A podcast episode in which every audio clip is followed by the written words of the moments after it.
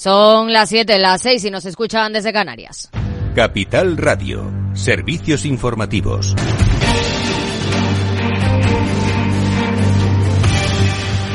¿Qué tal? Muy buenas tardes. El ministro de Economía, Carlos Cuerpo, asegura que nuestro país crecerá por encima de los socios europeos tanto en 2024 como en 2025. Recuerda que España ha cerrado 2023 superando ya las grandes economías y se encuentra por encima de la crisis de la COVID. Un buen resultado que posiciona a nuestro país en un punto de partida ventajoso para cumplir con los objetivos de crecimiento este año, que estiman un alza del PIB del 2%.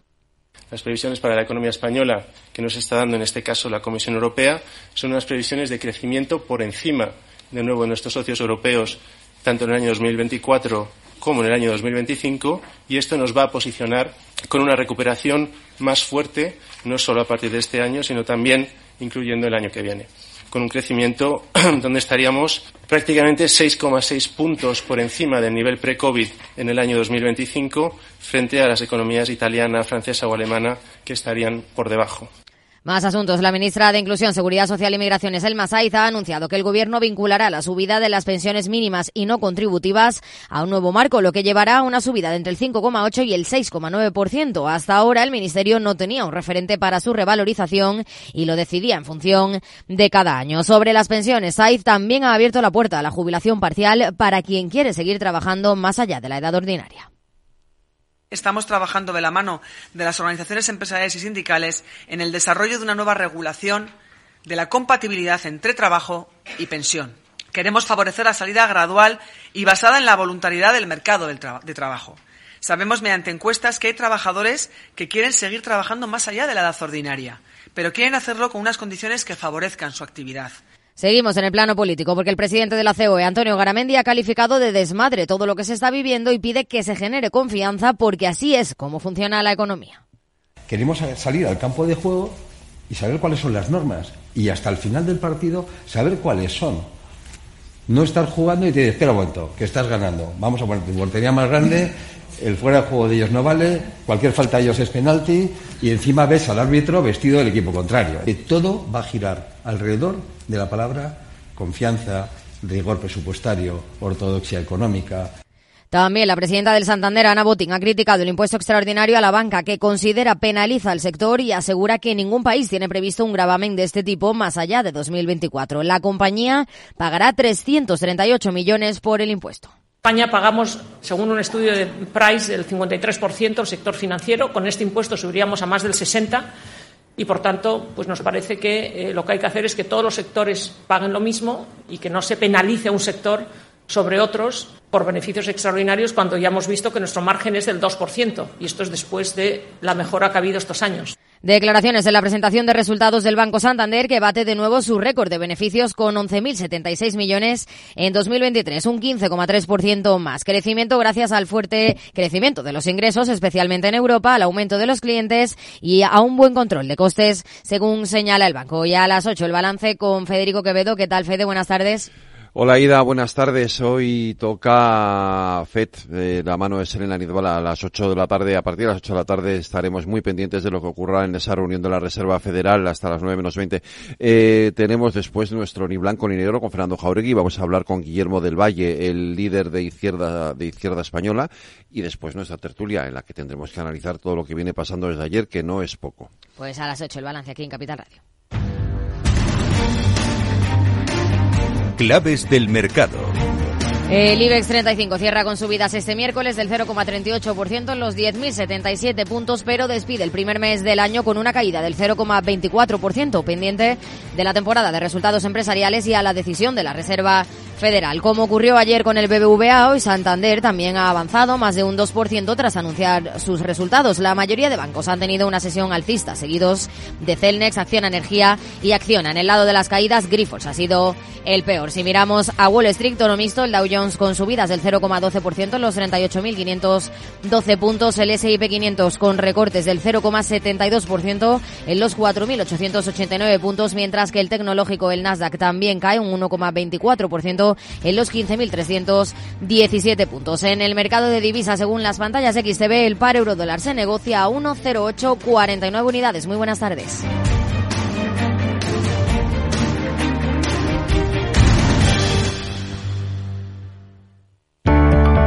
Capital Radio. Siente la economía.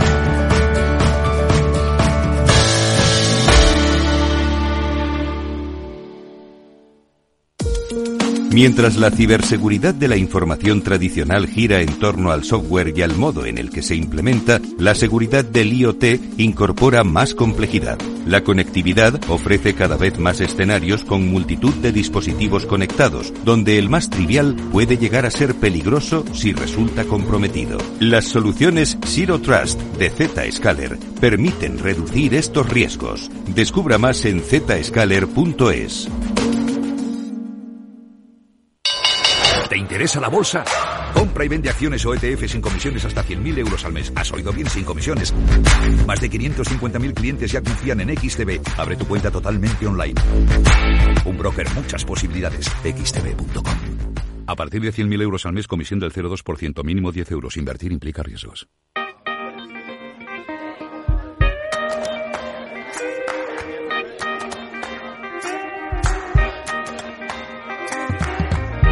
En Capital Radio, After Work, con Eduardo Castillo. ¿Qué tal amigos? Buenas tardes, bienvenidos a este After Work de Capital Radio. Por cierto, una emisora que tiene, pues yo creo que tiene centennials, tiene millennials, tiene alguna generación X por ahí y también tiene algún baby boomer, ¿sí? Todas esas generaciones conviven. Es cierto que no siempre en el mismo área de trabajo, pero conviven. ¿Qué tal conviven? Yo creo que bien, aquí se lo pasan muy bien, especialmente Víctor Nieva, que hoy gestiona técnicamente el programa. A Víctor le sitúa, le sitúa entre los millennials, más o menos, ¿no? Bueno, pues eh, yo me llevo muy bien con Víctor. Yo soy X, ¿eh?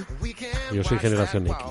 De eso es de lo que vamos a hablar, de cómo sacar provecho de eh, el factor edad dentro de las empresas, de esas relaciones intergeneracionales, talentos intergeneracionales, los jóvenes y los seniors, cómo sacar provecho de este mix y no eh, levantar barreras. Es de lo que vamos a hablar enseguida con nuestro primer invitado, con Enrique Arce, que junto a Ana Matarrán pues han compilado un libro muy interesante, El factor edad dentro de las empresas. A ver qué podemos aprender de ello y no desaprender, que nos interesa mucho. Y luego, pues, eh, nos pasaremos un poco por la política, que eso sí que tiene muros. Eh, vamos a ver si algún día en este país se tranquiliza todo y se, se deshacen esos muros. Eh, lo haremos con Fede Quevedo. Pero en la segunda parte del programa hablamos de transformación digital, sobre todo de cómo formarse en los aspectos digitales más necesarios para nuestra economía, porque vamos a hablar de un máster en CRM de Salesforce que lo pone en marcha la Universidad de Rey Juan Carlos. Bueno, pues de eso hablaremos en la segunda parte del programa del Transformador. Venga, vamos a hablar de ese factor edad.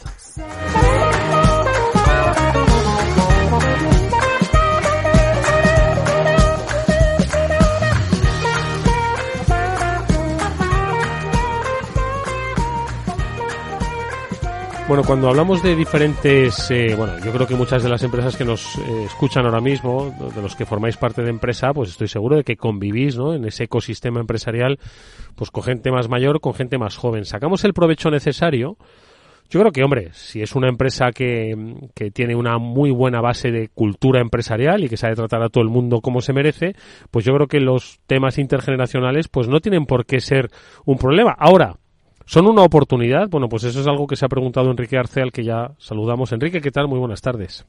Hola, muy buenas tardes a todo el mundo. Oye, Factor Edad, que habéis eh, recopilado junto a Ana Matarranz, pues reflexiones, eh, eh, pensamientos, oportunidades, ¿no? Una serie de expertos que eh, combináis eh, con la intención de que, Enrique, ¿qué es lo que queríais saber? Porque total no se ha hablado, ¿no? De, del papel de la edad, ¿no? En, dentro de las empresas, de cómo conviven las diferentes generaciones. Y en este caso, al, al realizar este trabajo, este factor edad, ¿qué es lo que estabais persiguiendo, Enrique? Pues mira, para empezar, eh, me voy a situar, ya que no se me ve, pero yo soy un joven baby boom. y por lo tanto hablo desde la, desde la experiencia de treinta y tantos años, he estado trabajando con empresas de, tanto aquí en España como en, como en Latinoamérica. Mm. Y respecto también al comentario que has hecho, es verdad que aquellas organizaciones que gestionan la diversidad tienen mucho camino avanzado en esto de hacer convivir a la gente con, con distintas edades. El planteamiento que nos hicimos cuando iniciamos este trabajo era que teníamos que difundir la idea de la necesaria convivencia de personas con, que tienen distintas edades y todas tienen una gran capacidad de aportar valor, ¿eh? mm. porque percibe cada una la, realidad de una forma distinta. Y esto significa diversidad cognitiva, diversidad de pensamiento. Mm. Y esto era bueno para la sociedad y entendíamos que iba, a ser, iba a ser también bueno para la empresa. Así que este era el desafío. Y reunimos a una serie de gente que cada uno desde su nos podía aportar eh, pues valor y conocimiento. ¿Cómo sacar provecho de la diversidad cognitiva? Yo creo que lo primero es efectivamente pues un poco definir cómo es la realidad intergeneracional en las empresas, cuál es la más frecuente. Tienes muchísima experiencia, has estado en multinacionales, nacionales eh, eh, y extranjeras. Hoy todos, bueno, pues hoy en nuestro entorno familiar, nuestro entorno social, pues está en empresas de mayor o menor tamaño y de diferentes sectores. ¿Podríamos definir una realidad intergeneracional en la empresa española hoy? Pues mira, yo me atrevo a decir que esto va un poquito por barrios y por culturas. La más frecuente, sin duda, es cuando los, mayores, eh, la gente que tiene más edad, dirige a, gente que tiene menos edad. Esto es la clásica la banca, es más tradicional, y entonces esto está provocar, provoca pues las carreras ascendentes de los jóvenes a medida que los mayores se van jubilando. Pero no es la única, ¿eh? Porque hay ocasiones también en las que hemos vivido también situaciones en las que los mayores dirigen mayores.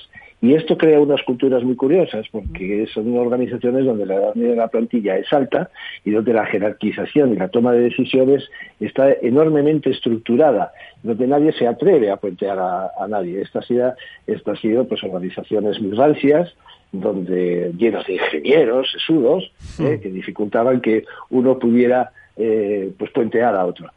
Otra forma, que esto también las hemos vivido, ha sido, eh, y esto se ha usado mucho en el sector farmacéutico, jóvenes dirigiendo mayores. Mm. Esto que aunque puede resultar curioso, pero sí se ha dado, porque cuando sobre todo se tecnificó mucho el sector farmacéutico, aquellos eh, representantes eh, médicos que existían, eh, bueno, pues tenían ya edad y sin embargo los que llegaban a las direcciones comerciales eran jóvenes. Y aquello era un desafío porque, claro, había que ayudar a los más jóvenes a acomodarse a las nuevas tecnologías. Y por último, y ya si, si esto te lo estás imaginando, nos estamos imaginando todos en, cuatro cuadrantes, cuando los jóvenes dirigen a, jóvenes. Esto era lo propio de, los, de las .com, mm. que eran organizaciones donde, bueno, pues había grandes ideas, mucha audacia, pero poco procedimiento. Y entonces aquello pues eh, derivó en lo que derivó que muchos de ellos tuvieron que terminar contratando mayores que pusieran un poquito de orden en tanta en tanta innovación. Lo más frecuente son mayores dirigiendo jóvenes. Oye, fíjate, eh, hago un pequeño inciso, ¿eh? ahora vuelvo a, cómo aplicar ¿no? esas oportunidades, pero hablabas de los jóvenes dirigiendo a mayores en el sector farmacéutico. Hoy muchas empresas tienen ya no una base tecnológica, pero sí la necesidad de darle un enfoque digital a su actividad, o por lo menos darle esa especie de visión 4.0. Y quizás siempre achacamos lo digital y tecnológico a la gente más joven que a la gente más mayor. ¿Estamos viendo eh, que el tercer cuadrante se está empezando a imponer o no necesariamente? No necesariamente. Yo siempre digo que los más mayores, eh, los que ahora los, los, nuestros, yo, los baby boomers, hemos nacido con, las, con, la, con, un teclado de los dedos. ¿eh? Hay que pensar que nosotros cuando empezamos a trabajar, eh, probablemente recordaréis muchos, empezamos a trabajar con el Lotus 123, aquella hoja de cálculo que era, que era mm. demoníaca, mm. o, aquellos procesadores de texto, el WordPerfect y el WordStar. hemos, no somos nativos digitales, sin ninguna duda, pero fuimos capaces de acomodarnos a, a las nuevas tecnologías. Hoy en día, es verdad que los principales y mejores usuarios de la tecnología son los jóvenes, pero yo no descarto en ningún, en ningún caso que los mayores sepan aprender a manejar el GPT y que sepan hacer maravillas con el, Power BI y con todas estas nuevas tecnologías que existen. Mm. No, la tecnología no debería de ser un reducto ¿eh? para unas edades y, no para otras. Eh, oye, Enrique, eh, ¿desde dónde se debe dirigir esto? Porque me suena más estratégico eh, de dirección, de alta dirección que de, que de recursos humanos. Es decir, saber aprovechar, pues tú lo has dicho, esa diversidad cognitiva, creo que se debe entender como una estrategia de negocio y no como un aspecto de más funcionalidad de recursos humanos, ¿no? No te quepa la verdad, allá has dado en el clavo, porque además está ocurriendo una cosa curiosa, lo cual es bueno, ¿eh? Y es que simplemente el paso del tiempo está poniendo en la dirección de las empresas a los X y viene con una mentalidad distinta que los que los baby boomers. Es decir, son los principales mm, removedores ¿eh? este, de, esta cuestión, de manera que son ellos desde la alta dirección los principales eh, valedores mm. de que convivan ambas generaciones. Es verdad que luego la, táctica, la implementación va a venir desde recursos humanos, pero hay una figura que no debemos olvidar.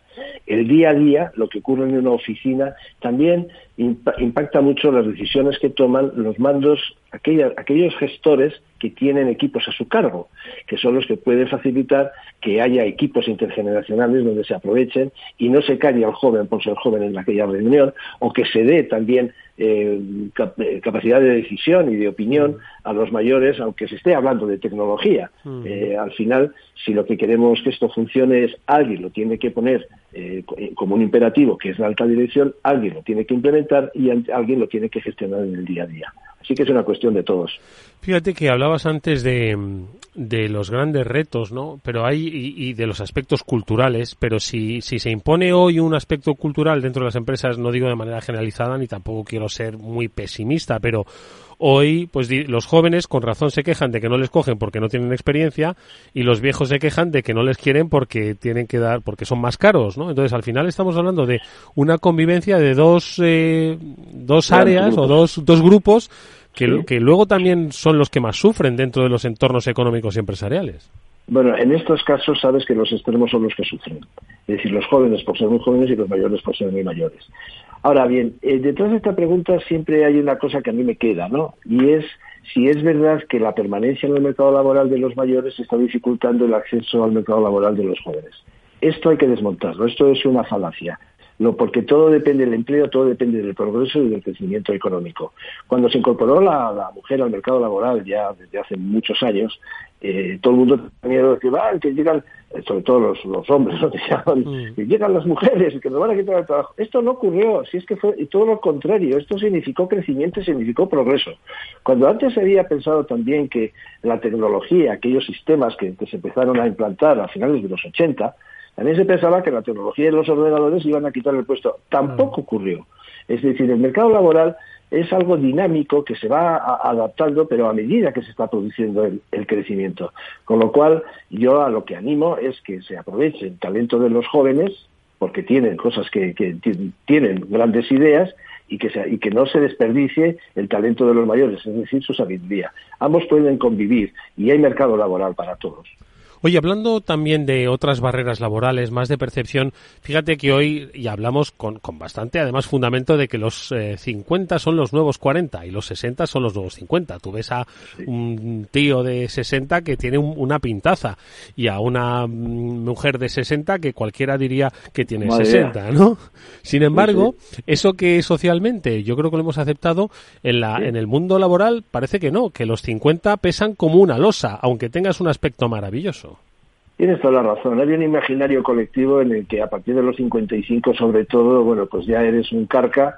Fíjate qué, palabra estoy utilizando con toda conciencia. Eres un carca, eres, estás gaga y que por lo tanto eres un inmovilista y que no vas a aceptar las, novedades, ¿no? Esto es etanismo, Eduardo. Esto es o edadismo, depende cómo lo quieran, cómo lo queramos llamar. Mm. Es decir, la discriminación por edad, el separar o hacer una especie de apartheid, ¿no? De los más mayores porque resulta que no se acomodan a la, llegada de las nuevas tecnologías, a, las nuevas formas de hacer trabajo, ¿no? Mm. Que si las metodologías Agile ¿Cómo que no van a poder participar en ellas los, mayores? Por supuesto que sí, seguro que tienen muchas cosas que hacer.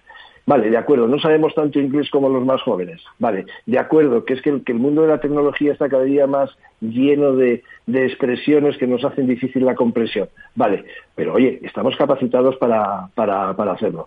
Yo creo que discriminar a los mayores por este tipo de cosas es un error. Pero también déjame decirte una cosa, porque cuando se habla de etarismo parece que solo se discrimina a los mayores, ¿eh? Mm. pero el etarismo también puede ir en la otra dirección. Cuando un grupo de mayores rechaza a un joven porque dice, bueno, este chavalito, ¿qué va a saber? Lo que se está es desaprovechando justamente la innovación que puede aportar.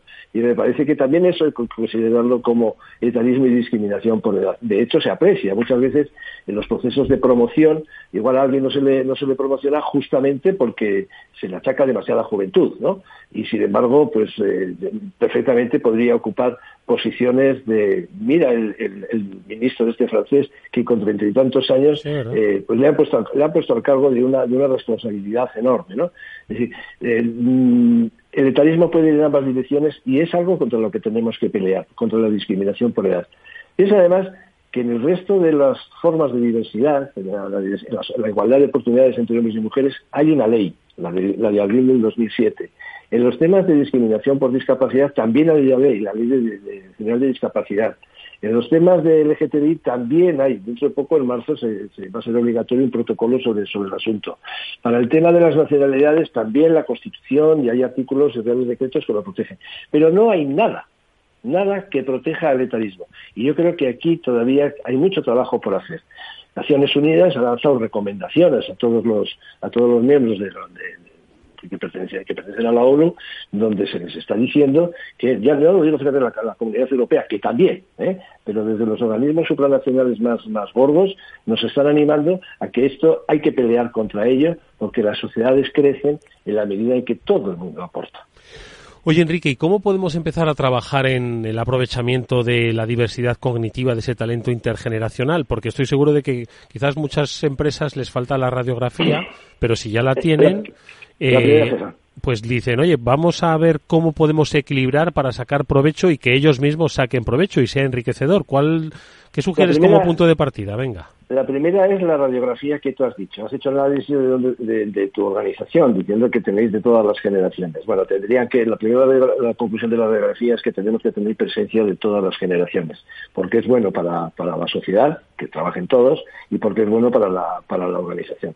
Después ya podemos separar acciones, acciones prácticas de dos tipos, yo diría, ¿no? Unas de carácter eh, más a largo plazo, medio largo plazo, que conllevan un proyecto, que conllevan una inversión y que, pues, por ejemplo, está, que está muy practicado y que está dando resultados, que es el mentoring inverso, donde los jóvenes están formando a los mayores justamente en el, manejo de las tecnologías.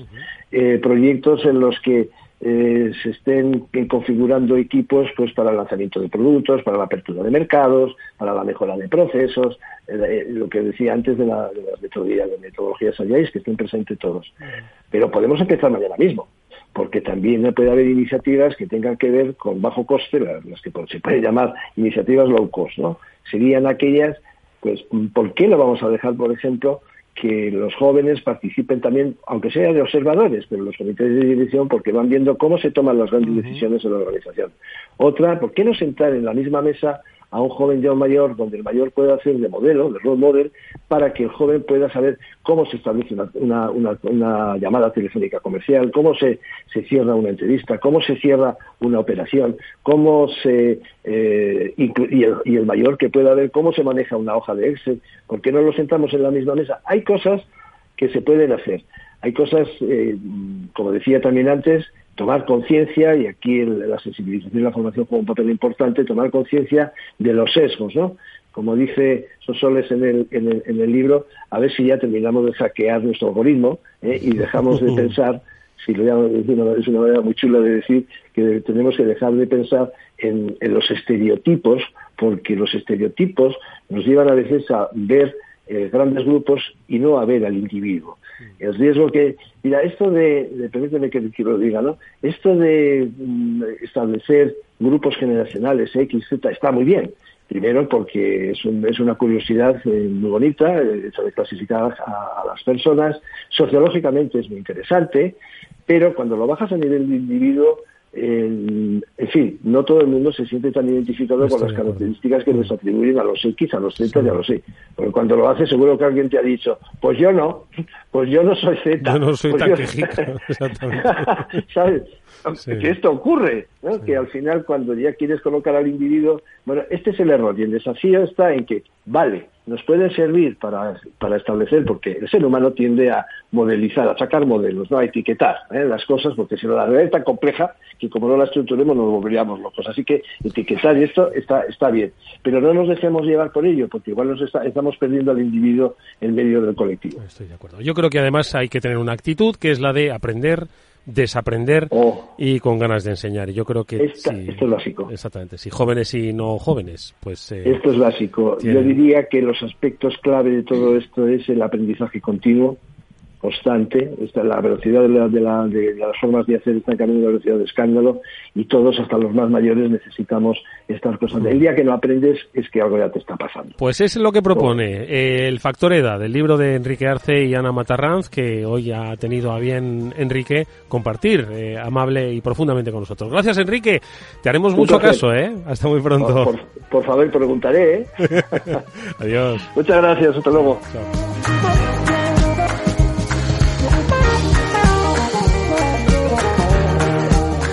Venga, cinco minutos que yo le iba a dedicar. Digo que hay que bajar los muros, no sé si lo estabas escuchando, Fede. Hay que bajar los muros dentro de las empresas, ¿no? y, Eh, y también en la cuento. política, ni te cuento, Ya, ¿no? pero no. O sea, no, no, No. veo yo a- No hay. así a, a corto plazo que los muros vayan a bajar o a caer o eso, ¿no? Yo creo que están ahí y no... Oye, los oyentes de este programa que te siguen habitualmente ya saben lo que pasó ayer. Ayer se, se rechazó ¿no? esa, Sí. esa, esa ley de amnistía o las enmiendas propuestas. Y habrá que volver a revisarlas. Hay que llevarla otra vez a la Comisión de Justicia, hay 15 días de plazo para, para volver a tramitarla. Las enmiendas se cayeron, no se pueden volver a presentar, que decir esto para que la gente lo entienda, que decir eh, lo que se votó ayer, eh, las enmiendas que no se aprobaron el- los partidos que las presentaron las pueden volver a presentar, tienen que presentar otras enmiendas distintas. En cualquier caso, lo que está en cuestión es eh, lo que pide Junts, que es que haya una amnistía integral a todos los delitos de terrorismo y que se añada también una amnistía a otro tipo de delitos como la traición, porque ya sabemos que se ha abierto esa pieza. No es que esté abierta, viene de atrás por el tema de Rusia y eso podría costarle a Puigdemont una denuncia por alta traición y esa no Es está incluida darle ahora mismo. cobertura eh, claro, eso, es plena lo, eso es lo que quiere, pero claro, problema-. ¿qué ocurre? Pues que la Unión Europea dice que hay cosas que no, por las que no puede pasar, ¿no? Entonces esto lo sabe el gobierno y sabe que, que si aceptan todo, el riesgo que corren de que luego venga la Unión Europea y diga no, esto no es posible, eh, pues es muy alto, ¿no? Fede, en cualquier caso, eh, al debate de la amnistía, hoy, por lo menos en la prensa política, se le ha añadido ya una palabra que es el debate de presupuestos, los presupuestos. Hay quienes han vinculado un poco el fracaso de ayer al futuro de los presupuestos. Incluso hay quien ya se ha planteado que de convocarse elecciones no podrían ser antes del 29 de mayo. No, tiene la- que pasar un año. Exactamente. Tiene que pasar un año, no puede haber elecciones. Pero o sea, esos- no se pueden convocar hasta el 29 Pero de mayo. escucha, ¿pero es efectivamente. un debate realmente que, que no, no se es un abre? debate, o sea, no es un debate. Que si yo, yo creo que no va a haber elecciones, o, eh, o por lo menos no el 29 de mayo, o sea, no se van a convocar elecciones el 29 de mayo.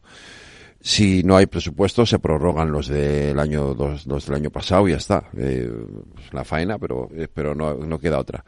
La cara de ayer de María Jesús Montero, ella es plenamente consciente de lo que se está jugando en este momento, porque mm, este debate va a coincidir, este debate la otra vez en la Comisión de Justicia va a coincidir con la llegada de los presupuestos al Congreso. Eh, si no se aprueban, si el gobierno no incluye en la ley de amnistía lo que pide Junts, Junts ya ha amenazado con que no va a aprobar nada de lo que presente el gobierno. Si Junts no aprueba los presupuestos, el PSOE tiene que buscar otros socios. Y el único socio posible se llaman Vox o el PP, eh, para poder aprobar unos presupuestos. Entonces, el escenario que tiene el gobierno es, es francamente complicado, eh, llegados a ese punto eh, podría, eh, insisto, puede prorrogar los presupuestos de 2022. Yo creo que no vamos a ir a elecciones por eso. Pero también es verdad que gobernar así es muy difícil. Yo no sé cuánto tiempo se podría aguantar. En cualquier caso, Fede, eh, es que el problema de la política española es que no solo estamos jugando en clave nacional, eh, di- dirimida por un partido que quedó quinto en las elecciones eh, nacionales, eh, sino que también este partido, que es Junts en este caso, también está jugando su baza electoral catalana. Por ¿no? supuesto. Lo que pasa es que bueno, lo- ellos hacen una lectura que yo creo que es equivocada. ¿eh? Yo creo que ayer eh, Esquerra Republicana jugó bien sus cartas y en clave electoral ahora mismo, eh, si mantienen esa presión, la las probabilidades de Junts de, de caer mucho más todavía en unas elecciones también son importantes. ¿eh? En O unas sea que- catalanas. En unas catalanas, hablo, en unas catalanas. Sí, sí, las probabilidades que tiene Junts de venirse abajo, entre comillas, en, en las elecciones catalanas son muy importantes. Ya veremos en las europeas también, porque Junts ahora mismo tiene a Puigdemont y a, y a Marta Rovira como eurodiputados. Efectivamente. ¿eh? Entonces, eh, ya veremos en las europeas, a ver qué es lo que ocurre, ¿eh? Porque no olvidemos que si no sale elegido eurodiputado y no hay amnistía, a ver qué ocurre con Carles Puigdemont, ¿eh? Es que nos, nos, no nos acordamos de que están ahí por unas elecciones europeas. eh, y esto también es importante. Entonces, eh, ¿qué puede pasar? No lo sé, pero, pero si Junts aprieta demasiado, puede ser que se lleve un susto en unas elecciones. ¿Tocaréis esto esta noche? Sí, otra claro, vez? evidentemente. Seguro, ¿no? La tertulia, por supuesto, va, a co- va- va a girar en torno a todo esto, sin lugar a dudas. También la entrevista que le hemos hecho a Guillermo del Valle, eh, que le vamos a hacer, perdón, a Guillermo del Ah, Valle. este es el jacobino, ¿no? Sí, Este es le- izquierda le vamos española, a hacer ¿no? entrevista, vamos a hacer una entrevista a Fernando Jaureguillón en la sección esta que tenemos los miércoles, que se llama así, ni blanco ni negro, y estará Guillermo del Valle, y también me imagino que le preguntaremos y hablaremos también Ah, de todo estupendo. esto, ¿no? Bueno, pues nada, la escucharemos con atención. Sí, a las 8 menos 20, a las Fede, 9 menos 20. te escucharemos a ti y, por supuesto, a tus eh, invitados tertulianos entrevistados. Gracias, como siempre. Ah, Gracias a ti, Edu. Vamos con un consejo. Si inviertes en bolsa, esto te interesa. XTB, tu broker con más de 15 años en España, tiene la mejor tarifa del mercado para comprar y vender acciones y ETFs. No pagues comisiones hasta 100.000 euros al mes. Si inviertes en bolsa o quieres empezar, más sencillo imposible. Entras en xtb.es, abres una cuenta online y menos de 5 minutos compra y vende acciones sin comisiones. Además, con atención al cliente las 24 horas al día. ¿A qué estás esperando? Miles de clientes ya confían en xtb.es. Un broker, muchas posibilidades. A partir de 100.000 euros al mes, la comisión es del 0,2%, mínimo 10 euros. Invertir implica riesgos.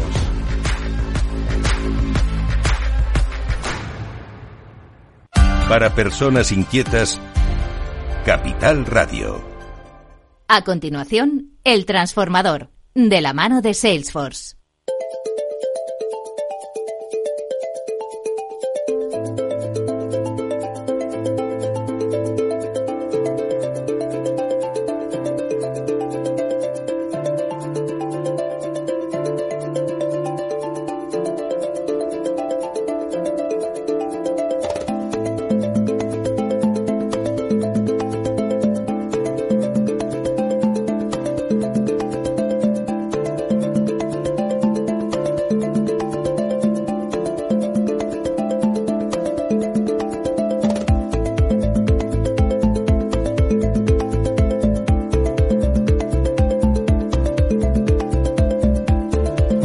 Ya nuestro transformador, ya sabéis, un espacio que desarrollamos con los especialistas de Salesforce y que hoy nos lleva a la formación precisamente en el terreno en el que Salesforce se desenvuelve con maestría y que hoy, modelizado en eh, un formato de máster universitario, pues va a dar la oportunidad a muchas personas de formarse precisamente en esta tecnología y sobre todo en dar respuesta a una necesidad que pide el mercado que es especialistas en el área digital.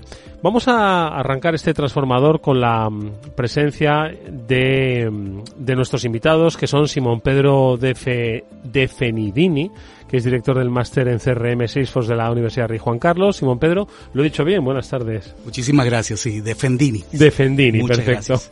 Pues eh, bienvenido Simón Pedro y también nos acompaña Fernando Andrés, que es CEO de Cloud Coachers y que es además coordinador de este máster. Fernando, muy buenas tardes, bienvenido. Buenas tardes. Bueno, en principio me gustaría un poco preguntarle a Fernando que nos sitúe, porque muchas, en muchas ocasiones hemos hablado de la comunidad Salesforce, ¿no? Que trabajáis todos eh, de alguna manera en ese ecosistema, ¿no? Y entiendo que, em, que Cloud Coachers también lo hace, ¿no? Nosotros somos parte integrante de esa comunidad.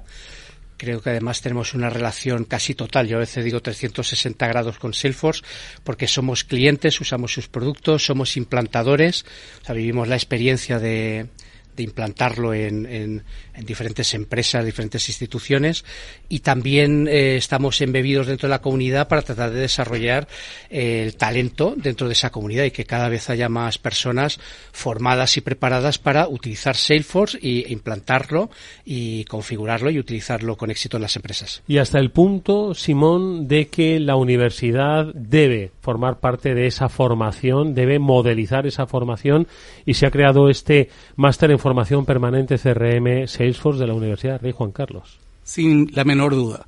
Es una alianza estratégica que llena las expectativas absolutamente de nuestra visión, que es una formación de calidad y además de eso que el estudiante tenga una oportunidad laboral inmediata.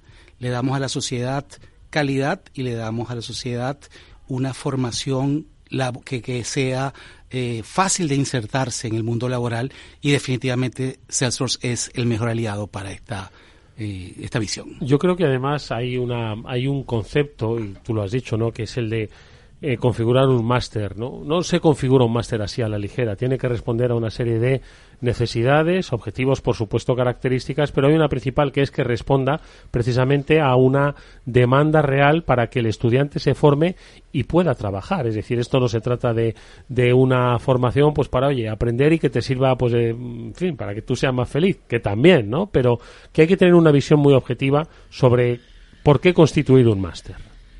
Sin la menor duda. Eh, este máster tiene algo que es único Salesforce le garantiza a nuestros alumnos más de 3 millones de empleos en los próximos años. Adicionalmente, una empleabilidad superior al 90%. Y, más importante que eso, un salario absolutamente razonable. Por lo que la primera preocupación de un español es, cuando se gradúa, un estudiante nuestro, es, ¿qué voy a hacer mañana? Este máster te lo garantiza. Un buen empleo, un empleo bien remunerado y un empleo que te pueda insertar en el mercado de trabajo inmediatamente. Eh, profesor, estamos hablando de un máster eh, de CRM con Salesforce. Eh, bajo el paraguas de alguna disciplina mayor, estamos hablando de ciencias computacionales, de informática, de matemáticas, porque ojo, al final esto quizás muchos piensen, quizás no es para mí, ahora vamos a profundizar ¿no? en el perfil del alumno. ¿Bajo qué paraguas de la universidad se enmarca este máster? Buena pregunta. El CRM o Customer Relationship Management tiene que ver con todo el proceso de marketing y ventas. Eh, eso está enmarcado sin la menor duda en garantizar de satisfacer las necesidades del consumidor. Cualquier estudiante que esté interesado en el área de marketing o ventas, este máster es absolutamente indicado. Y obviamente satisfacer la demanda del consumidor es insaciable. Mm, sin duda alguna. Y en este, eh, en este caso, Cloud Coachers, pues entra, pues eh, no solo como coordinador, sino también una relación muy intensa e interesante con la universidad. Fernando, ¿cómo se produce?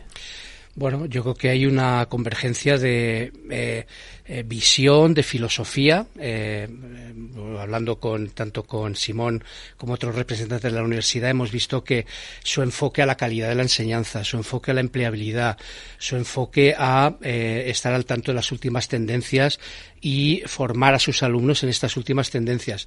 Esa predisposición a la innovación, al final, pues eh, era muy cercana a nosotros, a nuestra filosofía, con lo cual, eh, bueno, pues, eh, y también con Salesforce, con lo cual fue muy fácil y tras las primeras conversaciones, pues vimos que estamos de acuerdo en lo que queríamos hacer y en el tipo de enfoque que queríamos para un programa formativo como este.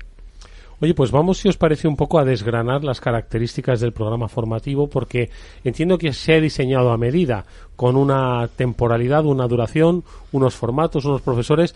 ¿Por dónde empezamos? ¿Cuánto dura el máster?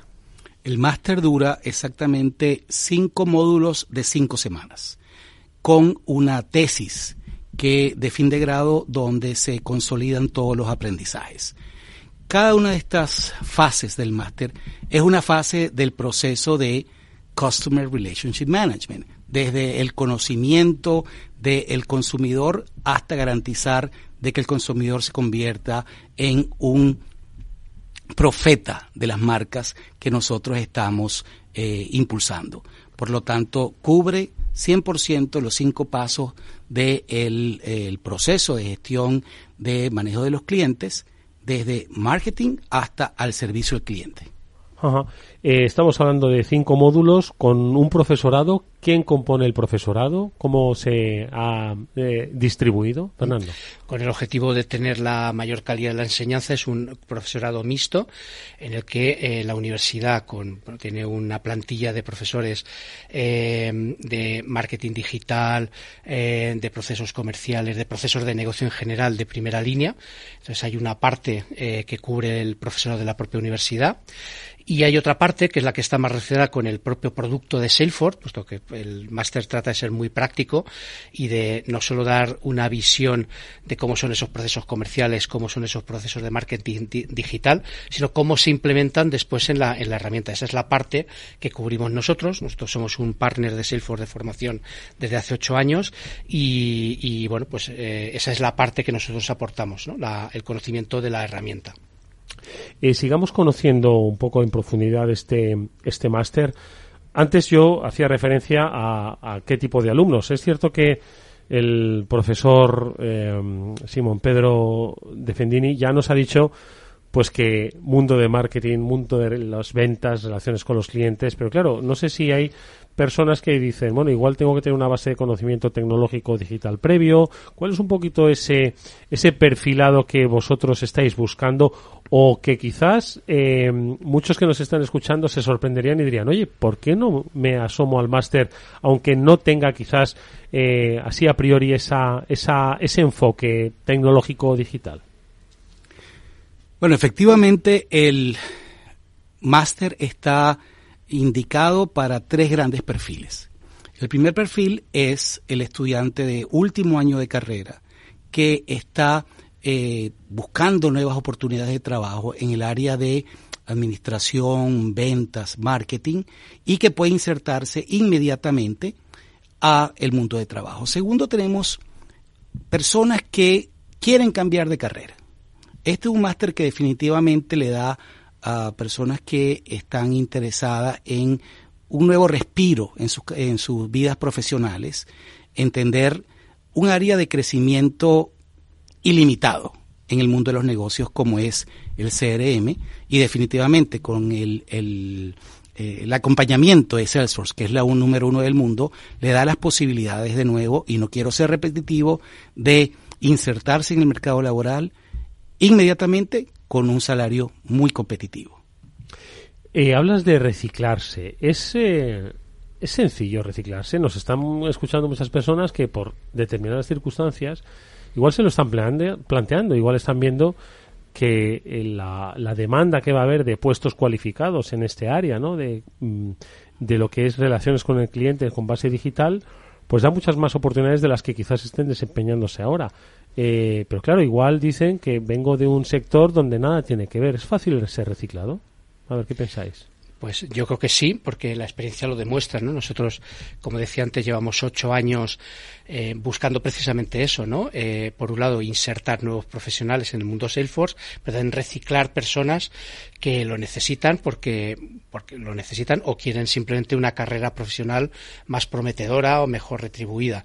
Entonces, eh, la práctica, en nuestra experiencia, lo, lo, lo, confirma. yo quería señalar un punto además, eh, ampliando lo que decía Simón eh, anteriormente, y es que este máster no requiere de conocimientos técnicos. Si hay alguien que está dudando, puedo hacer este máster puesto que no tengo ningún conocimiento técnico, no soy informático, es perfectamente posible. La tecnología lo permite. La tecnología Salesforce, aunque tiene eh, posiciones y roles muy técnicos, y quien quiera desarrollar una carrera técnica lo puede hacer, pero permite también, dada la facilidad de uso, que alguien que no tiene ningún conocimiento técnico la pueda utilizar y la pueda emplear. Entonces, em, eh, ese es un factor que ayuda mucho, ¿no? Que, no, que no haya una barrera de entrada muy fuerte en cuanto a los conocimientos técnicos, hace que el tipo de público que pueda entrar en un programa de este tipo sea muy amplio. Y, eh, y, también personas que eh, quieren cambiar su carrera profesional y quieren reciclarse. Y como digo, nuestra experiencia lo, lo, atestigua. Oye, eso se facilita en la modalidad en la que se imparte el máster, porque si no me equivoco es una modalidad híbrida que permite cursarlo de manera online o de manera presencial. ¿Cómo es el planteamiento? Efectivamente, este modelo híbrido que hemos diseñado eh, es diseñado para personas que trabajan eh, durante la semana, de lunes a jueves, eh, los estudiantes van a tener una actividad online, básicamente eh, enfocada a aprender lo que es la herramienta Trailhead, que es la herramienta fundamental de entrenamiento de Salesforce. Los días viernes, en las tardes, para las personas de nuevo que trabajan, van a tener un entrenamiento profundo en las certificaciones de Salesforce. Y los días sábados vamos a profundizar en todo lo que es el tema académico de marketing y ventas. Entonces, este programa fue diseñado para aquellos que todavía trabajan, que están trabajando y que están interesados en eh, tratar de consolidar estos dos elementos, un trabajo que tienen y una perspectiva de futuro. Eh, Fernando, apuntaba el profesor de Fendini que eh, se van a abordar eh, certificaciones de Salesforce. Yo creo que esto además es un factor muy diferencial. ¿no? Normalmente uno cuando concibe un máster, pues por supuesto le dan buena formación, le dan recomendación, incluso una orientación ¿no? sobre esa posible salida laboral, pero el hecho de que ella incluya cuatro certificaciones yo creo que tiene un impacto no solo en el aprendizaje, sino también en el desenvolvimiento laboral posterior a la realización del máster, ¿no? Sí, sí, tener un título por una universidad, el prestigio de la Rey Juan Carlos, es un valor en sí y si a eso le añadimos cuatro certificaciones de Salesforce, que es un, pues tienen un valor muy importante en el mercado. La verdad es que las certificaciones de Salesforce están muy reconocidas, pues hacen que el, el resultado y el producto que obtiene el alumno sea muy atractivo, ¿no? Para demostrar que tiene los conocimientos para desempeñar cualquiera de los roles para los que hemos diseñado este, este máster. ¿Cuáles son estas eh, certificaciones? Pues hay cuatro. Hay una primera que es la, eh, la de asociado, certificación de asociado, que es una certificación que lo que pretende es introducir es una certificación de introducción al mundo Salesforce, al ecosistema, en entender los diferentes roles, los diferentes agentes que hay en ese mundo, a entender cómo se usa como usuario esa, esa herramienta y a, tener unas primeras nociones de, de parametrización. La segunda es la de administrador de Salesforce. El objetivo de esta es que se adquiera un dominio sobre la plataforma eh, en cuanto a las posibilidades de configuración, que uno sepa configurar y cambiar eh, esa plataforma. La tercera es la certificación Business Analyst, es la que nos da aquellos conocimientos necesarios para, entendiendo un proceso de negocio, ser capaz de traducirlo a lo que tiene que hacer después la plataforma Salesforce. Y por último, la certificación de Sales Cloud Consultant, que es la certificación del CRM de Salesforce, es la que es ya eh, el, resultado final que convierte a esa persona en una, en, una persona que es capaz de entender requerimientos de negocio y configurar un proceso comercial de extremo a extremo en la plataforma. Em, eh, profesor, entiendo que, la puesta en marcha ¿no? de un, de un máster tan, tan práctico y con esa base tecnológica, económica y comercial es una respuesta a esa necesidad. ¿Están las universidades eh, dirigiéndose hacia esta cobertura de necesidades? Es un orgullo decir que la Universidad Rey Juan Carlos, nosotros, estamos apostándole a dos temas fundamentalmente. Número uno, a nuestra eh, la garantía de que nuestro alumnado tenga una, sea insertado en el mercado laboral inmediatamente con el mayor nivel. Segundo, a la tecnología. Nuestro rector hace dos días ha hecho un mensaje en donde tenemos una apuesta muy firme a la inteligencia artificial y eso complementa nuestra visión de calidad, ser reconocidos como una universidad de la mayor calidad en, España y además de eso, no solo ser reconocidos, sino darle al alumnado esa garantía que van a poder y ser insertados en el mercado laboral no solo en España, porque este máster de Salesforce nos garantiza competitividad global, que es lo más importante. ¿Qué te parece, Fernando? Bueno, pues estoy totalmente de acuerdo. Llevamos mucho tiempo compartiendo eh, eh, las aspiraciones para este máster eh, y estoy totalmente, totalmente de acuerdo. Entonces, sí, es una apuesta muy firme. La Universidad Rey Juan Carlos, la verdad es que hemos encontrado en ella eh, y en particular también el profesor de Fendini, eh, un aliado perfecto para eh, nuestra verdadera vocación, que es el desarrollar las carreras digitales y el apostar por carreras con una alta empleabilidad en el mercado. Sí, porque profesor, el hecho de que sean cinco módulos, cinco semanas, quizás es no no es lo más habitual, ¿no? Cuando uno piensa en máster en formación permanente, ¿no? Quizás ve que son más de periodos ¿Por qué se ha planteado este, este, digamos, esta temporalidad? Y si es ahí donde se debe empezar a pensar que las formaciones deben ser muy concretas, muy específicas, muy fijadas y a trabajar? Bueno, el diseño sigue una filosofía muy sencilla que son las cinco fases de el proceso de CRM. Cada módulo de cinco semanas es una parte del proceso. ¿Cómo se complementa el CRM? Con una formación práctica de calidad mundial que solo la puede dar Salesforce. Salesforce tiene más de 20% de participación de mercado global. Salesforce te va a crear 3 millones de empleo a nivel mundial y además es el líder, el líder sin la menor duda. Entonces, ¿qué mejor aliado para nosotros diseñar un máster de, por un lado, desde el punto de vista académico puro y duro, sigue los cinco pasos de el proceso CRM y además está acompañado con la mejor herramienta. Yo creo que eso responde su pregunta. Y una, una precisión por si acaso había la duda, no, no sé si existe, eh, existe esa duda. El máster son cinco módulos de cinco semanas cada uno. Ah, cada no, vale. No, son cinco semanas de más, son vale, vale, cinco módulos de cinco semanas Digo, cada porque si uno. no iba a ser un intensivo. Por ¿no? eso, por eso, no, no. sí, que de alguna forma, claro, son cinco semanas cada módulo. 25 semanas en Exactamente. De hecho, el, el trabajo fin del título también pues está concebido para realizarse en esas cinco semanas, Eso es, ¿no? eso es. Hoy un trabajo que eh, entiendo que también va a tener una aplicación práctica, ¿no? Todos los que más o menos conocemos en los entornos universitarios, pues dicen, oye, ¿cuál es el- el- la aportación que puede tener este trabajo fin de máster, ¿no? Trabajo fin de título. ¿Cuál es el enfoque que habéis pensado darle a estos trabajos para que ellos también tengan esa, ese aprovechamiento para eh, su posterior incorporación al mercado laboral? El, ecosiste- el ecosistema de Salesforce tiene eh, dos, dos elementos fundamentales. Uno es la necesidad de llenar las posiciones con gente capacitada. Esa primera nosotros lo estamos haciendo profundamente desde el punto de vista académico y desde el punto de vista de formación básica. Entonces, cuando nosotros eh, eh, diseñamos el máster, este trabajo de fin de, título va a estar 100% enfocado en cubrir las necesidades de empresas que lo requieren. La idea es que este trabajo fin de máster sea el primer proyecto que aborda un alumno ¿no? en su vida profesional.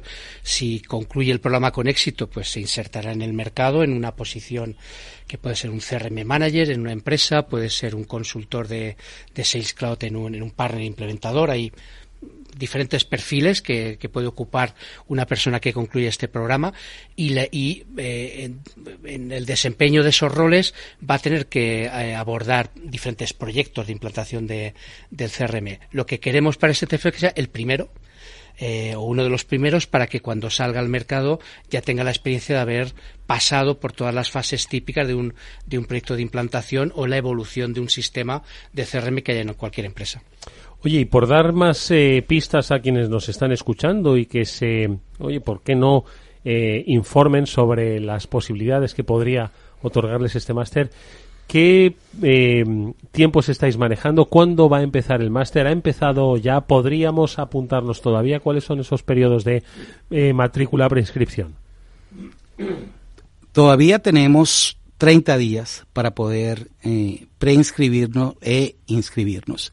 El máster está concebido para iniciarse el día primero de marzo.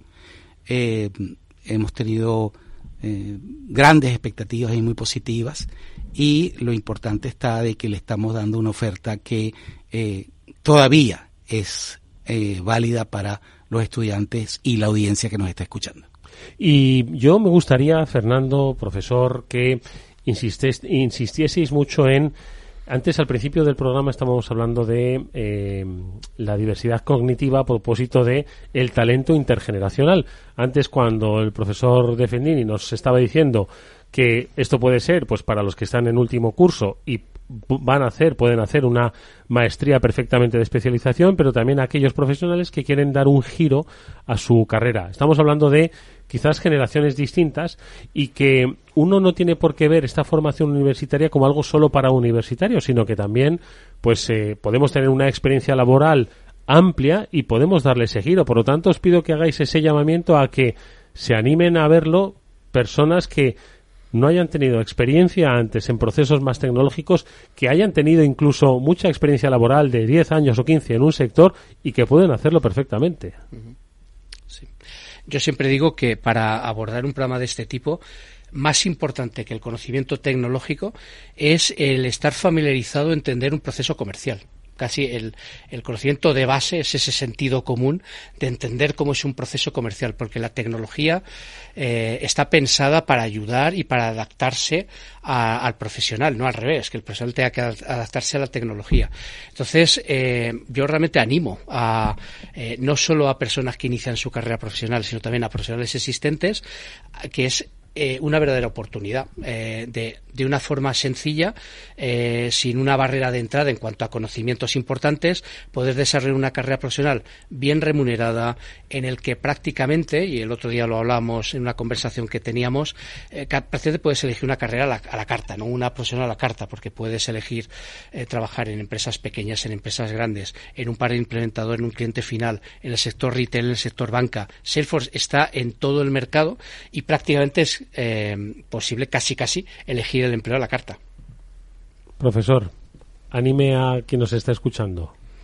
No solo nos anima, sino que eh, es un orgullo decir que parte de nuestros alumnos ya inscritos en el máster son profesionales que tienen décadas en el mercado y que quieren profundizar en el conocimiento no solo de CRM, sino de Salesforce. Tenemos, y, no voy a nombrar personas directamente, pero tenemos de que están inscritos en el máster personas que tienen experiencias de 10 años, que ya son gerentes de este, este, este ecosistema, sin embargo quieren profundizar, profundizar y realmente profesionalizarse al más alto nivel. Pues si uno quiere ir paso a paso y a aprender sobre la etapa del conocimiento del consumidor, luego sobre la etapa de la adquisición de clientes, quien no quiere adquirir esos clientes, en la conversión e incorporación de clientes, en la retención de clientes y en la gestión de las relaciones y por supuesto en esa retención y fidelización a través de herramientas como conocemos en este transformador, pues yo creo que se estaría perdiendo la forma de hacer negocios en, en nuestro tiempo. Es la oportunidad que tenéis a través de este máster en formación permanente en gestión de relación con el cliente CRM Salesforce que ha puesto en marcha la Universidad Rey Juan Carlos, dirigido por el profesor Simón Defendini y coordinado por Fernando Andrés, que es CEO de Cloud Coachers, con los que se ha puesto en marcha este, este máster. Yo porque quizás de momento sigo en la radio, pero nunca uno descarta qué es lo que puede ver y atender y sobre todo entendiendo cómo funciona el mundo, cómo funcionan las relaciones entre las empresas y los clientes. El camino está dibujado con este máster, profesor. Sin la menor duda. Y cuando nosotros vemos amenazas en la tecnología, inteligencia artificial, yo creo que tenemos que entenderlo diferente. Realmente lo que nos da es oportunidades a cada vez verse más competitivo. Y este máster está diseñado para eso. Fernando, reflexión última. Eh, mi reflexión es eh, eh, este máster eh, no solo es, un, es, es, una gran oportunidad, como hemos dicho, para quien quiera introducirse en este mundo, sino que además esperamos transmitir en él toda la pasión y toda la vocación que tanto el profesor Defendí como yo tenemos en esto es nuestra verdadera vocación. Estoy seguro, os gustan los clientes, os gustan las ventas, os gusta el máster. Enhorabuena por haberlo puesto en marcha, muchísima suerte para su desarrollo. Estaremos, por supuesto, tras la pista del máster. Que nos vengáis a contar pronto lo exitoso que está resultando. Gracias, profesor. Gracias, Fernando. Muchas gracias. Nosotros, gracias. amigos, nos despedimos hasta mañana. Volverá el programa a la misma hora, sintonía de Capital Radio, 19 horas en el Afterwork. Estuvo Jorge Zumeta gestionando técnicamente el programa. Os habló Eduardo Castillo. Hasta mañana.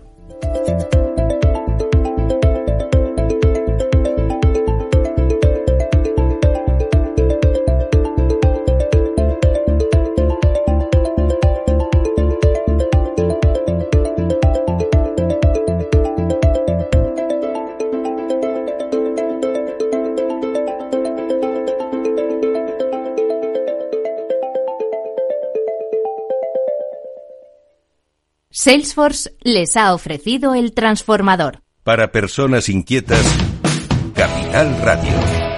¿Qué es ir más allá? Con Arval podrás llegar donde te propongas de la forma más sostenible y desplazarte como y cuando necesites con una oferta de renting sostenible, segura y conectada.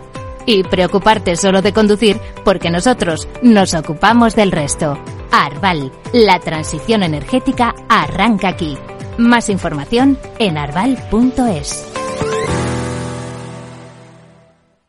Para personas inquietas, Capital Radio.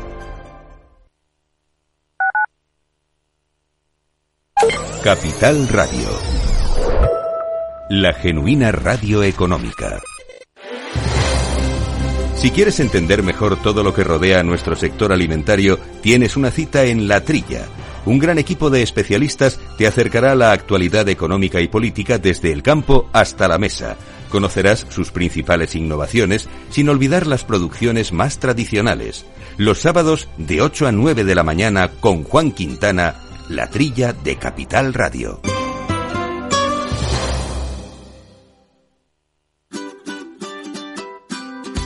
Mesa y Descanso es el programa donde Mar Romero te acerca cada fin de semana los mejores productos, te invita a disfrutar de los buenos vinos de cada denominación de origen y a conocer restaurantes y lugares de ocio con un encanto especial. Mesa y Descanso, los domingos a las 13 horas, aquí en Capital Radio.